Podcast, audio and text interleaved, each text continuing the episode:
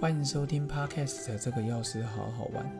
今天是禅修十分钟的第十三集，希望长寿长寿。今天我会跟各位介绍 BBC 里面有一个节目，它有推荐了健康长寿的三大领域里面的九大技巧，今天来跟各位分享。呃，健康的生活人人爱，但是随着年纪之后，或者是在我们日常生活中，你要注意三大领域。第一个领域就是拓展你的社交领域，多认识一些朋友，新朋友刺激一些新的脑袋。第二个是，当然老朋友像茶跟酒一样，越陈越香。新朋友是一个刺激，但是老朋友是一种安定感啊。不知道各位的想法是什么？然后再来第二就是注重饮食健康，吃好物，喝好水，睡好眠，做好运动哦，等等。再来，不但要运动，还要加强日常的运动。今天就跟各位好朋友来分享。首先呢，第一个三大领域领域里面，第一个领域拓展你的社社交领域。所以呢，心理学家有个朱丽叶，它里面有提到，友情对于长寿的影响跟戒烟一样重要。哇哦，有些人想戒烟，但他说，如果你有好朋友的话，对你的身体一样非常的好。为什么？所以呢，你要巩固你家人、跟朋友还有邻居的关系。好朋友、老朋友，我真的觉得非常的好。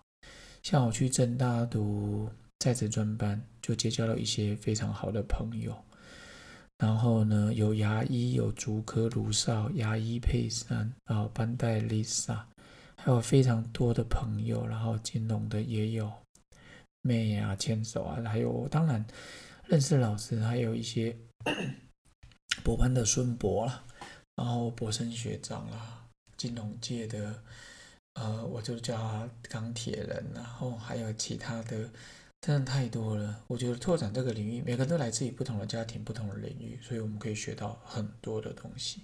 还有王博啊，后处长啊，都有。那其实我们就是要跟周遭的关系保持非常的好。然后再来就你就说啊，没有老朋友怎么办？那就结交一些新朋友嘛。所以随着人事的代谢，其实我岳父的退化也是跟邻居的慢慢离开有关系。我岳父在邻居里面算身体非常好的，但是当他周遭的朋友越来越少，剩他一个的时候，他就留在家里看书、写写字、看报纸。其实退化的蛮快的，所以呢。并不是每个人都跟我们一定很默契，但是你得去聊聊，你总会找到跟你很合拍的频率很对的。再来就是注重饮食的健康，大家都告诉我们要多吃水果了。伦敦大学的遗传教授派特里奇教授就有提到，老龄化的衰老是怎么去影响的。哦，然后还有一个另外一个剑桥大学的。K t i s h o 哎，肖教授，他也是在欧洲讲说老人家的饮食健康科研。他说，第一个控制你的饭量，不要吃太多哦。在第二个领域里面，饮食部分，第一个就是要注意控制饭量，不要吃太多。我现在都跟别人讲，饭都是我们用餐的后面的二后面下半场再来吃饭，吃面、吃冬粉、吃米粉、吃板条。上半场就是好好吃你的蔬菜、豆、鱼、蛋、肉，哦，各种其他的食物。但是饭是我的下半场才吃。然后第二就是注重蛋白质的摄入。他说不要吃太多蛋白质，但是随着年纪是可以多吃一点，免得身体没有力或肌肉没力。所以有时候我就推荐我的客人可以吃吃水煮蛋。有时候你煎蛋、炒蛋还会放一些油啊，哦，但是。我觉得水煮蛋很方便啊，它搭配有一些坚果，我还蛮喜欢的。再来一个很重要，他说少盐少糖，盐的部分我还好，有时候水煮餐的时候我会多吃我会加一点盐，但是呢糖的部分，以前认识我们都知道，我在我这是以喝汽水出名的，很爱喝饮料，然后呢也很爱吃面包，很爱吃一些糕饼。但现在我真的减少非常的多，尤其最近七八个月来，如果以前是九十分的话，我现在可能不到五分呢。以前我喜欢挖冰淇淋来吃啊，现在觉得啊，反式脂肪，算了算了，也不吃了。所以呢，少盐少糖哦。然后他说多吃植物性的蔬蔬果，每天五份水果蔬菜，最理想是搭配坚果跟扁豆。扁豆可能四季豆这些吧，哦，那坚果我一定强烈推荐，当然也不能太过量，但是我强烈推荐无调味坚果。好，太太的好朋友他们家里有在卖，一斤才四百块，那我不知道吃几袋了，蛮喜欢的。然后第三个核心就是加强日常的运动。然后伯明翰大学的劳德教授，他是一个发炎的跟衰老研究所的主任。一个女的主任，他说维持三件事情。第一个，常做有氧运动。他说什么叫有氧运动呢？微微出汗，心跳加快，一个礼拜最好能有一百五十分钟。如果你是一三五运动，那就每次五十分钟。他说有些人没办法一次五十分钟，他说十分钟也可以，每个礼拜做十五次。啊，我的建议就是要做十五到三十分钟，因为。科学研究告诉我们呢，二十分钟之后就分泌你的 endorphin 脑内啡血清素，很开心。三十分钟就燃烧你的脂肪，四十分钟可能刚刚就说神经传导物质也开始分泌。所以如果你能做运动，最好超过四十分钟，你会越做越开心。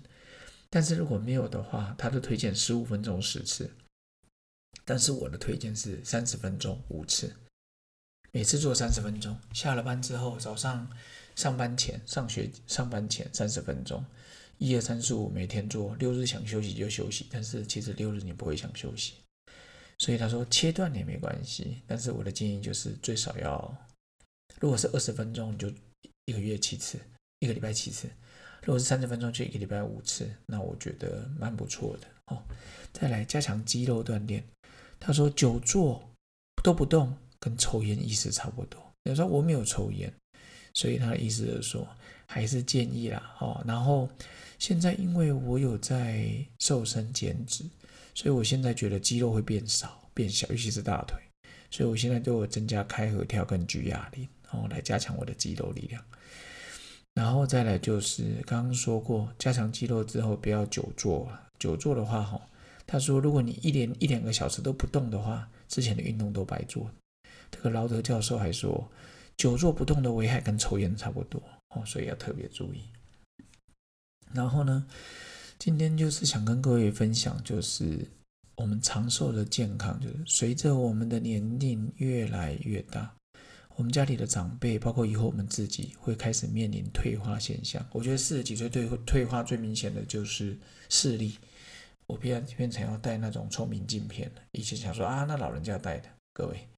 我去年开始戴，超开心的。不然之前几年在正大，哦，两副眼镜换来换去。但现在可能我以前爱打电动吧，所以我很快就适应那个多焦的用途了。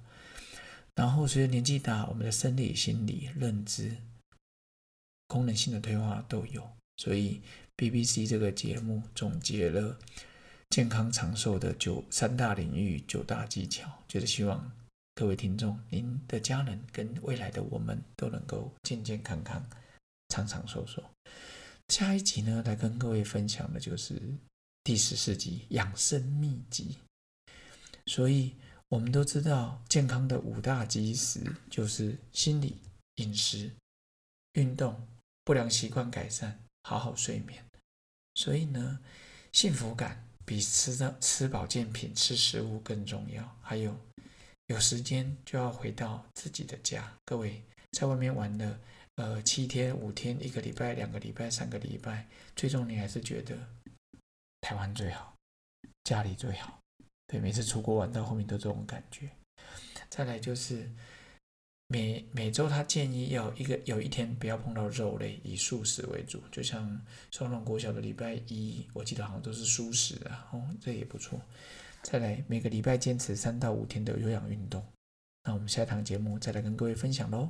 祝福各位健康好心情，保持开心，拓展你的社交领域，再来注重你的饮食，还有要记得保持运动三十分钟哦。OK，拜拜。